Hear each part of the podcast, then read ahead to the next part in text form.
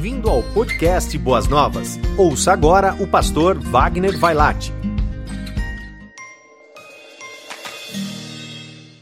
Hoje pela manhã começamos uma caminhada muito gostosa, abençoada, falando a respeito de proteção e fé baseado no Salmo 91, este salmo que eu quero pedir que você fique aí, é, por favor, fique com a sua Bíblia aberta, para que a gente possa então continuar nessa nossa devocional que começamos hoje cedo. É, de maneira bem resumida, queremos dizer que hoje pela manhã nós falamos que este salmo é para quem habita no esconderijo do Altíssimo. Esse salmo não é para quem visita de vez em quando o esconderijo do Altíssimo. Este salmo não é de alguém que está turistando o esconderijo do Altíssimo. É aquele que fez morada no esconderijo do Altíssimo. Esse é o segredo de todas as coisas. Vivemos num tempo em que as pessoas é, vão à igreja, não são igreja e aí é um drama tremendo que nós estamos vivendo. Tanto é que nos damos até o luxo de dizer que existe até desigrejados. Pessoas que amam a Deus, buscam a Deus, mas não precisam mais de igreja. Para termos proteção e, e, fé multiplicada na nossa vida, nós temos que mais do que nunca crer que nós habitamos na casa do Deus Altíssimo. Não estamos lá de passeio, e foi isso que nós mencionamos. Mas se é um esconderijo, talvez alguém possa dizer, pastor, se é um esconderijo, por que, que Deus está se escondendo? Ah, aí a gente precisa explicar para vocês qual que é o conceito de esconderijo nesse sentido. Quantos de vocês são pais aqui? Levante a mão. Ok, uma boa parte aí, né? Então vou perguntar para você: quando você brinca com seus filhos pequenos de esconde-esconde, você se esconde difícil ou você se esconde fácil?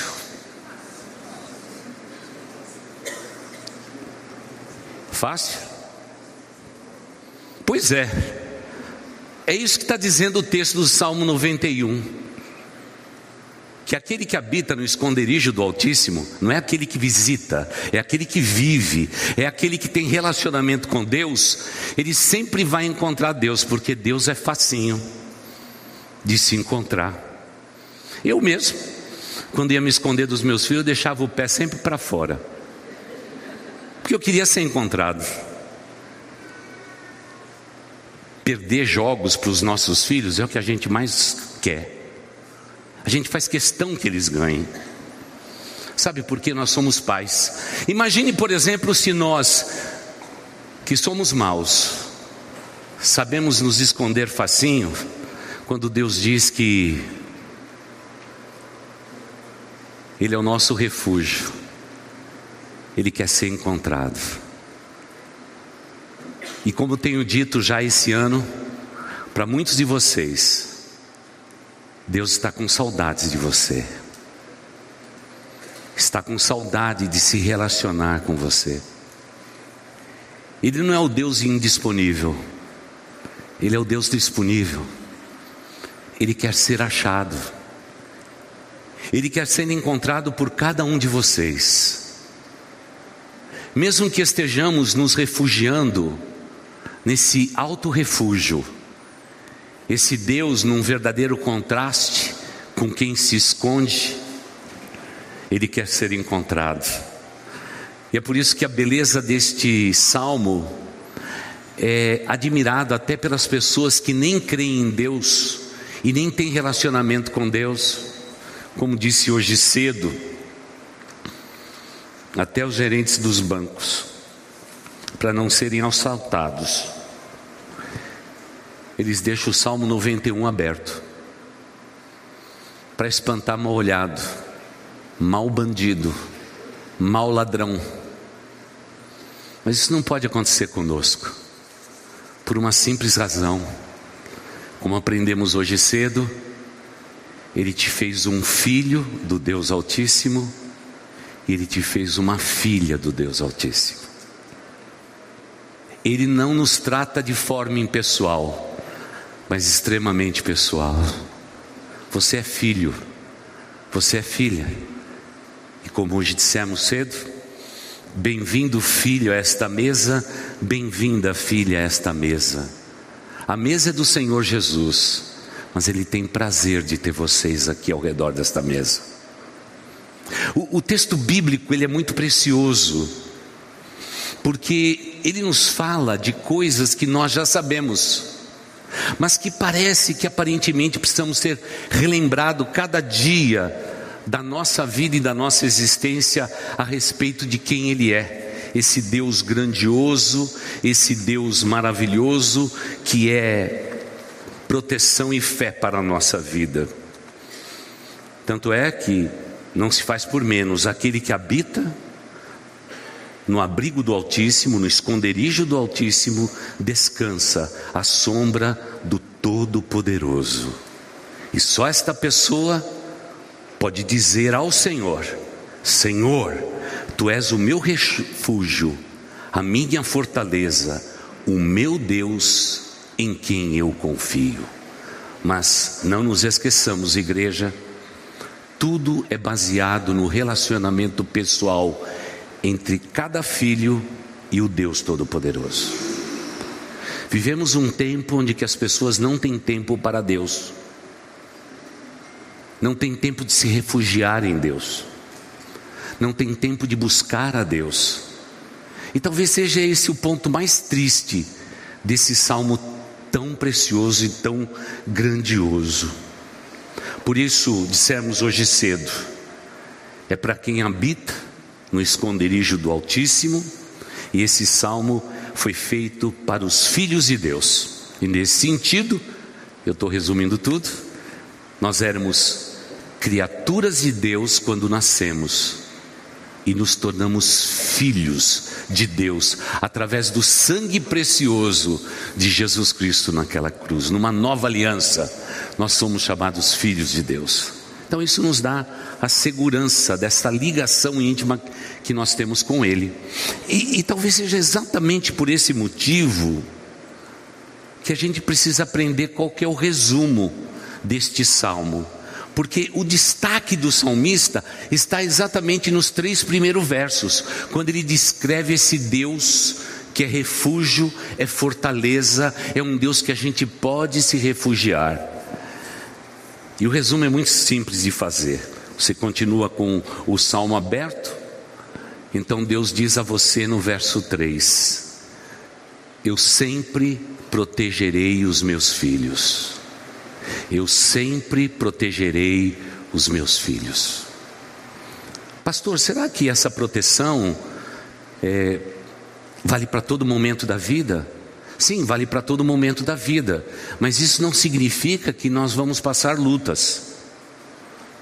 Porque para muitos de nós cristãos, nós dizemos o seguinte: que a presença de Deus na nossa vida é a possibilidade quase que visionária, romântica, que nós não vamos viver problemas e lutas.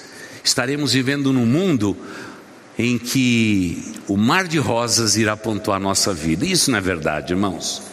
Veja só, a hostilidade já faz parte do mundo.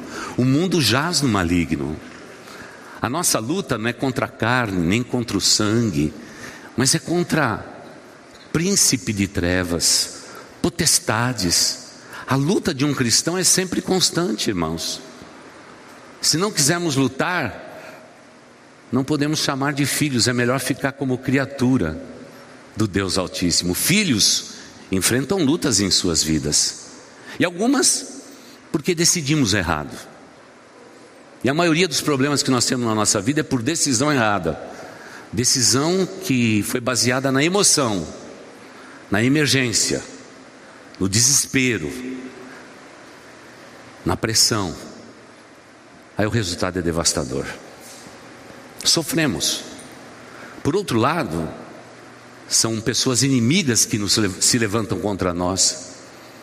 É também uma verdade. E não obstante tudo isso, parece que o inimigo também se levanta contra os filhos de Deus. Ele tem prazer nisto. E é por essa razão é que Deus diz: aconteça o que acontecer, meu filho, minha filha, eu sou o escudo seu, eu sou a sua proteção. A gente tem que entender isso aí. Deus é a nossa defesa em todas as circunstâncias, em todas as circunstâncias. É um desafio. Portanto, o texto diz no verso 4 que por esta razão nós temos que nos sentir seguros. Agora, há uma diferença em Deus dizer: vocês estão, estarão seguros em minhas mãos, e a outra é a gente se sentir seguro. É se sentir seguro. É muito difícil essa questão. Nós estamos enfrentando em nossa igreja é, um momento muito sugêneres na história dela. Em uma só classe do Ministério Infantil, nós temos 11 crianças especiais. Isso muda todo o perfil de uma igreja. Qual é o maior desafio dessas crianças? Se sentirem seguras naquela classe. Porque a segurança faz toda a diferença. Baseado no carinho, no amor, mas precisamos mudar a maneira nossa de pensar, porque não tínhamos, agora temos. E a necessidade maior dessas crianças é se sentir seguras. Você percebe? Todo mundo que é especial, como eu e você, a nossa maior necessidade é de nos sentirmos seguros. Você se sente seguro estando nesta casa? Sim ou não? Sim. Talvez alguém diga não, não tem problema nenhum. Nós vamos conseguir alcançar o teu coração. Porque o Deus que dirige essa igreja diz no Salmo 91, verso 4: Eu farei vocês se sentirem seguros. Então, logo a gente percebe que se eu comparar o meu meu pai terreno ao pai eterno, eu vou cometer alguns erros. Pode parecer muito emocional, mas é verdade. É verdade. Eu conheço as pessoas pelos olhos. Eu sei quando alguém tem qualquer problema com um pai aqui da terra. Porque quando chega diante do pastor, que representa uma autoridade, só o jeito que a pessoa olha para mim, eu já sei que debaixo de algumas camadas de emoção, aquela pessoa precisa ser tratada não por mim, mas pelo próprio Deus. Ah, se os pais soubessem, já que estamos nos aproximando de maio, mês da família, já estamos vivendo esse primeiro dia de maio como nós precisamos ser tratados de maneira emocional. Há muitas pessoas que dizem assim: Pastor, eu estou indo para a igreja para ver se eu melhoro emocionalmente. A toada de toda a igreja, a firmeza de toda a igreja é a tua inteligência espiritual e não a tua inteligência emocional. Talvez você precise de cuidado para sentir a segurança desse Deus Todo-Poderoso. E eu sou exemplo disso. Não porque meu pai não me amasse, ou minha mãe não me amasse, eles me amavam. Mas o grande problema era que eu era o problema.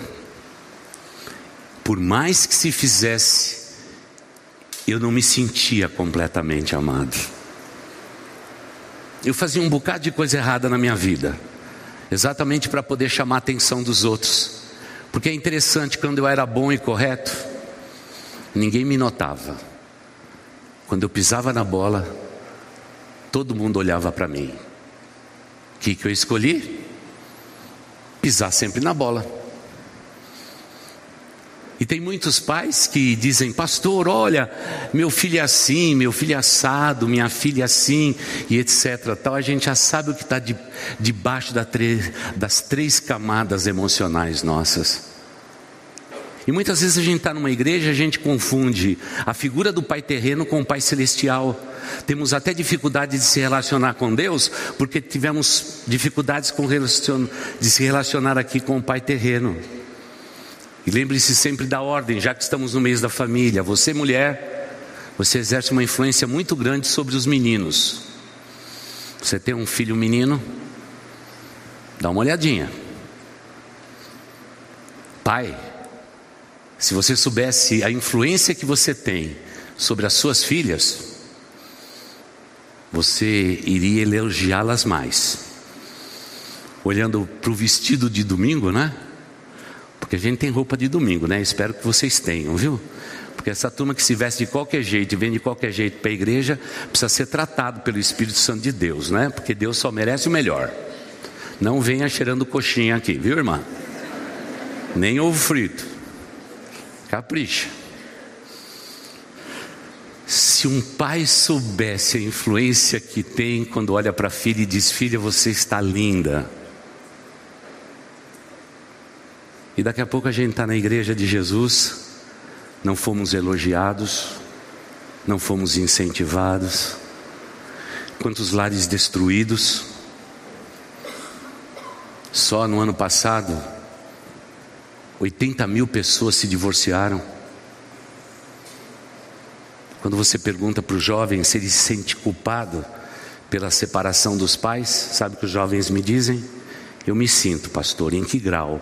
Uns 30% culpado. Emoções.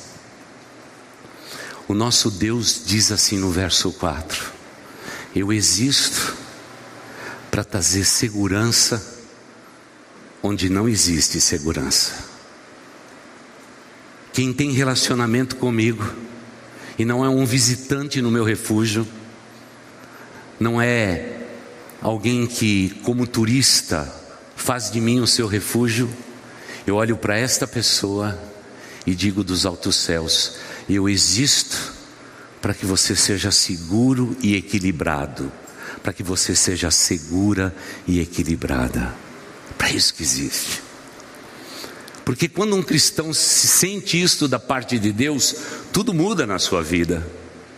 E aí é que Deus vai dizer aqueles versículos 7, 8, 9, 10, 11, 12: vai aparecer um perigo aqui, é, vai ter uma serpente ali, vai ter um, um veneno perigoso que quer te dominar. Em todas estas circunstâncias, você não será atingido, porque eu sou a tua defesa eu sou como se fosse o escudo na tua mão direita. Eu vou proteger aqueles que são meus. Agora, talvez esse seja o ponto mais difícil na vida de um cristão, se sentir seguro até esse ponto. Porque eu tenho que admitir, quando eu cheguei para a igreja, eu não me sentia assim. Eu não me sentia seguro. Eu não me sentia completo. Eu não sentia que Deus completava a minha vida. Foi realmente muito depois de muita leitura bíblica, de muita doutrina, de muito crescimento espiritual, é que eu comecei a entender a respeito desse refúgio, dessa fortaleza, desse socorro bem presente no dia difícil da minha existência. E aí eu tive o desejo de me refugiar em Deus. E se Ele é um Deus que quer ser encontrado, eu não sei quanto a você, mas eu encontrei Deus. E eu agradeço a Deus pelas pessoas que me doutrinaram. Ah, vamos fazer uma pausa aí. Doutrinaram. Como Deus pode dizer a que grau de segurança Ele cuida da gente, se eu não leio a Bíblia, se eu não oro, se eu não tenho comunhão com a igreja? Se eu não tenho comunhão com os irmãos em Cristo e eu não sou uma pessoa ensinável. Eu estou vendo a Dulce ali, ela é educadora. Se o aluno não for na classe dela, ele não vai aprender.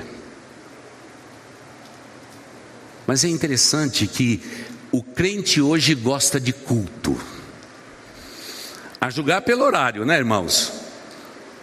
Hoje cedo, vocês me surpreenderam. Me surpreenderam. 10 horas, pouca gente. 10 e 15, quase ninguém. 10 e 20, começou a melhorar. 10 e meia, ficou um pouco melhor. 10 e 40, E ainda quando era 11 horas, o pessoal estava procurando lugar. Imagina só, se eu for tratar o meu refúgio desse modo, ele marcou um encontro comigo e eu chego a hora que eu quero, tem alguma coisa errada com a minha espiritualidade. Sem querer julgar ninguém. Hoje nós não somos ensináveis, como a geração dos nossos pais eram mais ensináveis. Hoje nós queremos aprender na superficialidade de quem passa um dedo numa rede social e já muda de assunto, e já muda de assunto, e já muda de assunto, e já muda de assunto. E ainda tem gente que diz assim: se eu parar para olhar, pastor, se for uma propaganda, eu já nem paro, pastor, porque eu vou passar o resto da semana alguém querendo vender alguma coisa para mim, só porque eu parei 15 segundos em uma propaganda. Esse é o mundo que nós estamos vivendo. E muitos cristãos acreditam que se apertar alguns botões espirituais, a espiritualidade brota dentro dele ou dela. Irmãos, não é assim. Com o nosso Deus é relacionamento que começa um dia e se estende por toda a vida e vai se estender por toda a eternidade. Na eternidade, nós receberemos a mente de Cristo e um corpo de glória. Está tudo ensinado, mas até lá, eu tenho que investir no meu relacionamento com Deus. O que Deus tem de mais precioso entre Ele e você não é o fato dele ser o teu refúgio e ele querer ser encontrado por você, meu irmão, minha irmã.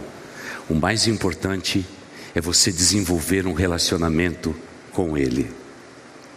Há muito tempo atrás eu ouvi uma história de um rapaz que foi para a guerra nos Estados Unidos, servindo seu país, e ele disse para sua namorada: Todos os dias eu vou te escrever aconteça o que acontecer. E lá ia a carta do correio.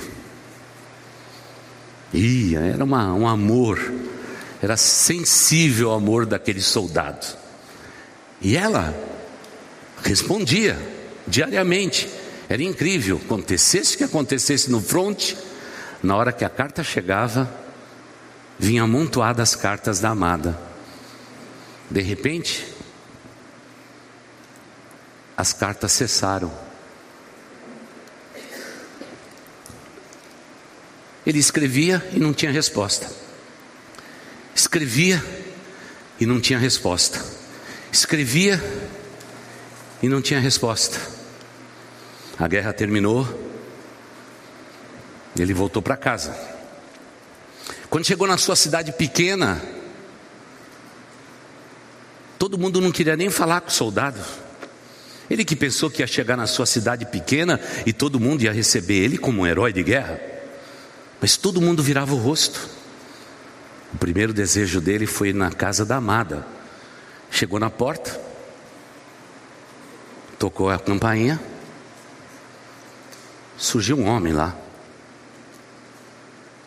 Ele disse: Eu vim aqui para falar com a minha namorada. Ela não tem escrito mais para mim. E ele disse: Eu sou o marido dela. Eu sei a respeito de você. Eu sou o carteiro.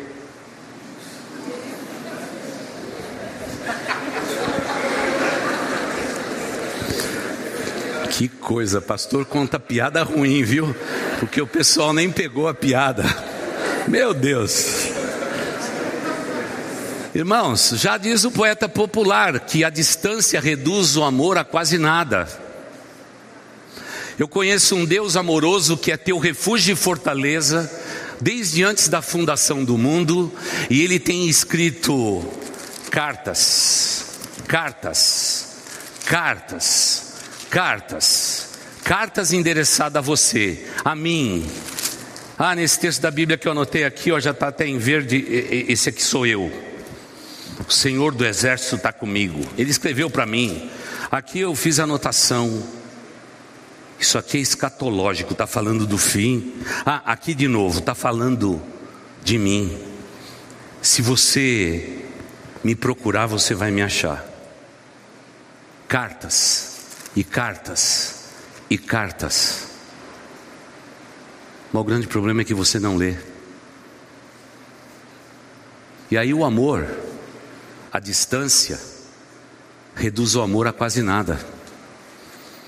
E aí esse mesmo Deus que quer ser encontrado, que quer ser achado, infelizmente não tem nenhum relacionamento contigo. E talvez a única virtude que você possa dizer é que, pastor, eu vou à igreja. Irmãos, vir à igreja sem relacionamento com Deus é quase nada. Mas teimosamente a gente vive dizendo para Deus: Eu estou na tua casa, Senhor, e é isso que importa. Talvez seja por isso que os cristãos de hoje terceirizam quase tudo. Terceirizam quase tudo, terceirizam os seus filhos para o ministério infantil e diz: Olha, se eu levo na igreja, está lá no ministério infantil, eu já fiz a minha parte, pastor. Não terceirize. Quem é que pode substituir a oração de um pai na cabeceira do leito de um filho. O que pode substituir uma mãe amorosa, sentada na beira da cama e contando de novo a história para os seus filhos? Nós não somos intencionais, nem no nosso relacionamento com Deus e nem naquilo que transpiramos do nosso relacionamento com o Pai. Mas a gente faz questão de abrir no Salmo 91, deixar aberto lá na sala da casa, para que nenhum bandido entre na minha casa. Não é assim que funciona a igreja. Deus continua ainda procurando adoradores que o adorem em espírito e em verdade. E aí Deus vai te dizer: se você tiver um relacionamento comigo, mil cairão de um lado, tantos mil cairão à sua esquerda, e nenhum mal prevalecerá contra você, por uma razão: você se refugia em mim, você fez do teu Deus a tua morada, e nesse lugar é o lugar mais seguro que existe sobre a face da terra o centro da vontade de Deus. Sabe o que tem nesse lugar? Relacionamento. E a impressão que eu tenho, irmãos, é que depois do mundo pós-pandemia, a coisa mais difícil hoje é o tal do relacionamento. Parece que a pandemia pregou uma peça, colocou a gente tudo dentro de casa. E a impressão que eu tenho é que nós não fomos tão bem sucedidos nisto. Está faltando alguma coisa para o povo de Deus. Está faltando relacionamento. Porque quando eu me relaciono com Deus, como é a ceia? Caráter vertical dela, eu e o meu Deus. A outra direção que aponta a ceia é a minha relação com as outras pessoas nesse mundo, a relação que eu tenho comigo mesmo, e você com você mesmo e com você mesma. E são de relacionamentos em relacionamentos que tudo pode ser mudado na nossa vida e na nossa existência. Então, eu quero fazer um apelo nesta noite, diante de um Deus tão maravilhoso que nos protege, nos dá segurança, nos livra das ameaças, que cuida dos nossos inimigos e que diz que nenhum mal vai prevalecer neste salmo de número 91 e diante de qualquer perigo, Deus tornará tudo em bem para nós. Verso 15 diz que Deus nos ouve em todas as circunstâncias e que nós viveremos longos dias sobre a face da terra, tudo fruto de Deus como refúgio e o meu relacionamento com Ele. Isso muda todas as coisas. Dias atrás, um novo crente disse para mim, pastor, está bem difícil ser um crente convertido. Pastor, está muito difícil. Porque, pastor, eu pecava para burro e não percebia. Eu fiquei imaginando a dimensão de um burro, né? Eu pecava para burro e nem percebia. Não é assim a vida cristã? Mas o que está na entrelinha disso é o que ele disse é o seguinte: Mas, pastor, quando eu leio a Bíblia, Deus fala ao meu coração. Irmãos, é isso que nos basta. É Deus falando ao nosso coração. É isso que muda todas as perspectivas. É Deus falando ao nosso coração.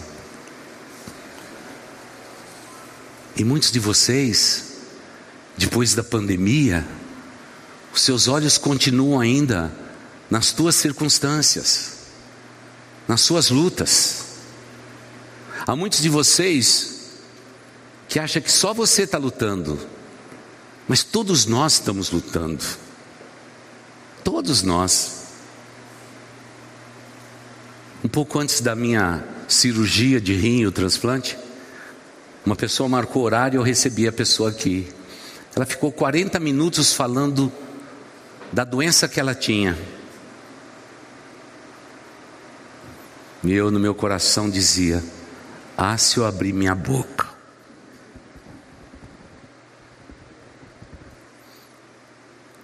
Se ela soubesse que hoje na hemodiálise minha pressão ficou 8 por 4, eu fiquei que nem morto naquele lugar.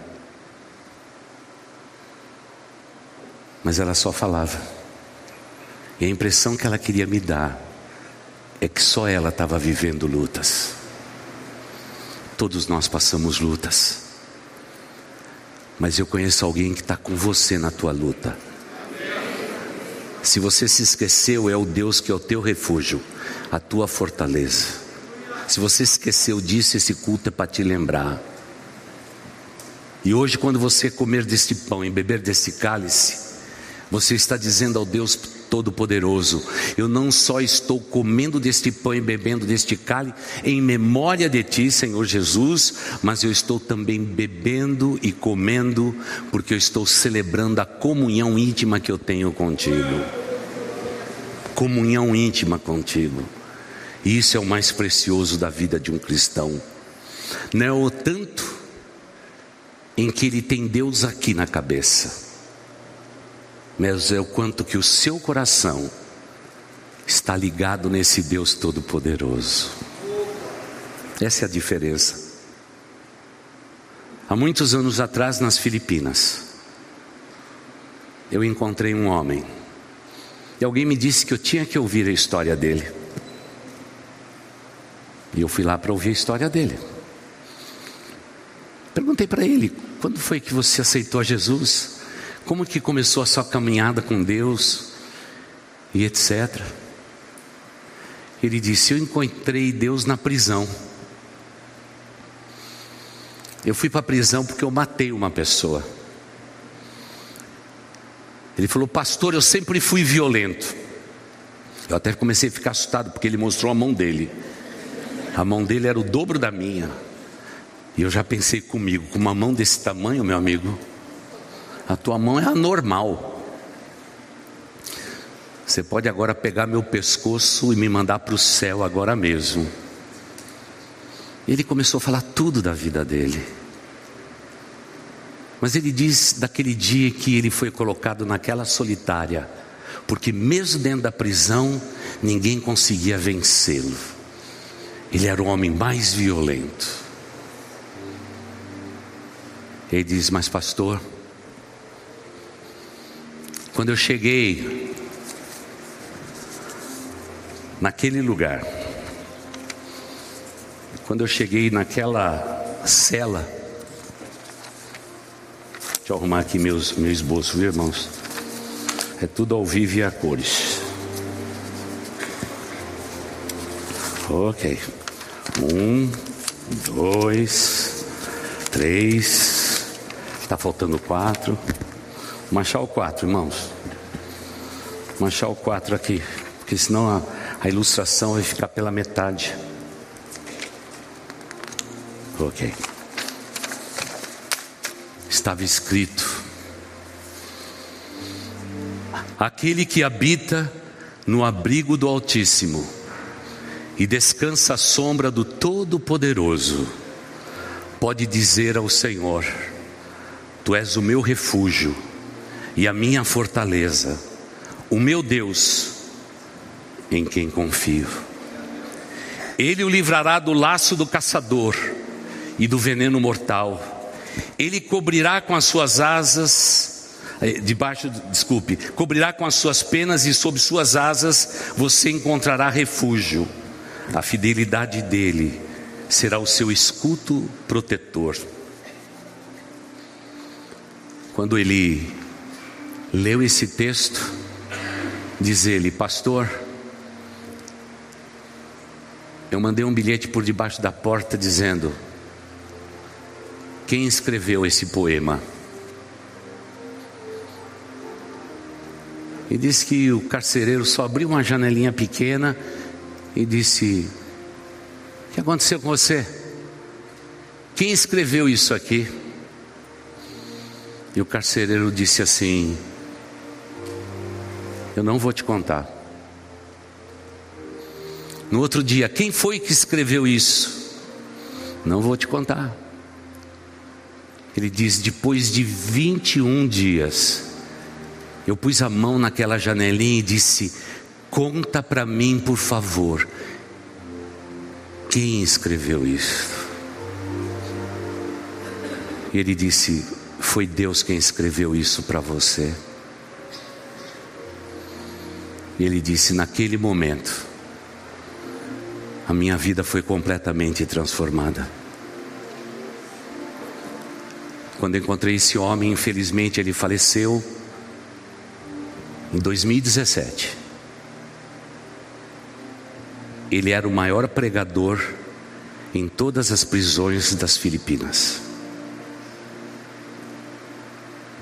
Um homem maravilhoso, pastor dele, Fred Macanabua, foi pastor dele durante muito tempo. E aquele homem levou milhares de pessoas ao conhecimento de Cristo. Mas sabe onde eu fui encontrá-lo? Às três da manhã, na montanha de oração. Porque ele dizia o seguinte: sem essa montanha, com a vida que eu levei, sem esta montanha não consigo ter comunhão com Deus nenhuma comunhão com Deus. Talvez Deus tenha nos reunido esta noite aqui para a gente concluir com outro salmo. Que naquele tempo que você se converteu, você até sabia esse salmo decor. Mas hoje está um pouco apagado. Porque talvez você tenha sido um crente melhor do que você é hoje. Talvez hoje você tenha mais conhecimento, mais habilidade de viver na igreja. Você já se acostumou com todos os processos da igreja. Mas quem sabe muitos de vocês dizem assim, pastor, eu já fui melhor. Por favor, volte ao primeiro amor. Desesperadamente, volte ao primeiro amor. Porque o esconderijo do Altíssimo é feito de filhos e filhos que têm um relacionamento com o Pai. Eu vou falando e alguém tem que gritar e qual é o salmo que eu estou lendo. Tá facinho, hein? Levanto os meus olhos para os montes e pergunto: De onde vem o meu socorro? Salmo 121. O meu socorro vem do Senhor que fez o céu e a terra. Ele não permitirá que você tropece. O seu protetor se manterá sempre alerta. Olha o refúgio aí. Você não temerá o pavor da noite, não é? Não é assim que a gente leu no Salmo de número 91?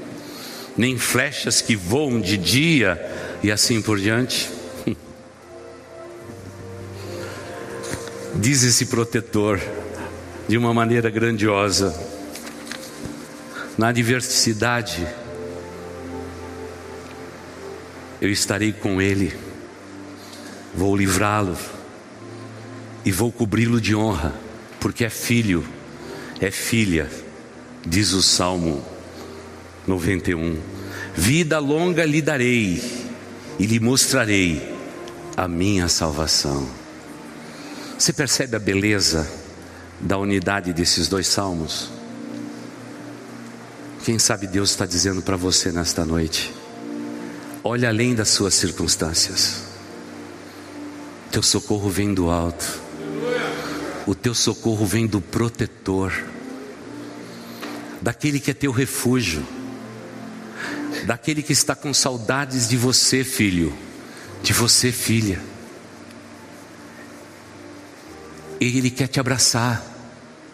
E muitos de vocês estão precisando desse abraço, depois de um período tão longo de pandemia, quer aqui presencialmente ou pela internet. Vocês estão precisando de abraço não um abraço humano, mas se sentir acolhido pelo próprio Deus. Ah, igreja, há tanta coisa linda na comunhão entre um homem e uma mulher e o seu Deus, um filho e uma filha e o seu Deus. Tem tanta coisa boa, mas faz tempo que você não volta lá para simplesmente dizer ao Pai: Eis-me aqui, Senhor, fala ao meu coração, quero repousar os meus olhos na tua palavra. Escreva de novo bilhetes para mim, escreva de novo, eu quero ouvir a tua voz, porque se o Senhor falar, tudo vai acontecer, porque Ele é o nosso Deus e Deus Todo-Poderoso. Eu comecei hoje cedo dizendo que o Salmo 91 representa promessas de proteção e fé. Muitos de vocês, infelizmente, infelizmente, estão no barquinho da vida e remando só com remo. Você quer a proteção de Deus, e você até escreveu no remo proteção.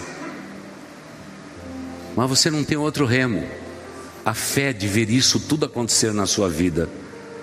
E você anda pela igreja há tanto tempo e dizendo: por que isso acontece com o pastor? Por que isso acontece com o missionário? Por que acontece com o irmão, com a irmã e não acontece comigo? Talvez não aconteça contigo, porque o que está faltando na sua vida é intimidade e relacionamento com Deus. E se você hoje está com saudades de Deus, corra para os braços do Pai. Corra para o braço do Pai. Pastor, ele vai me rejeitar? Nunca. Pastor, o senhor não sabe é, o erro que eu cometi. Deus não olha para o erro, Deus olha para quem Ele ama. O grande problema é que a gente sempre acha que o erro cometido, a decisão errada, importa mais para Deus do que a minha pessoa. Não, a sua pessoa importa mais do que tudo para Deus. Filho, filha, bem-vindo a esta mesa. Essa mesa não é nossa. Essa mesa é do Senhor. E quem te convida para ela é o teu alto refúgio. Olhe para o alto, obedeça a Deus e deixe todas as consequências nas mãos do Pai. Você ouviu o podcast Boas Novas? Venha conhecer a nossa igreja. Estamos localizados na rua Marechal Malé 611, Parque de Vila Prudente, São Paulo. Esperamos por você!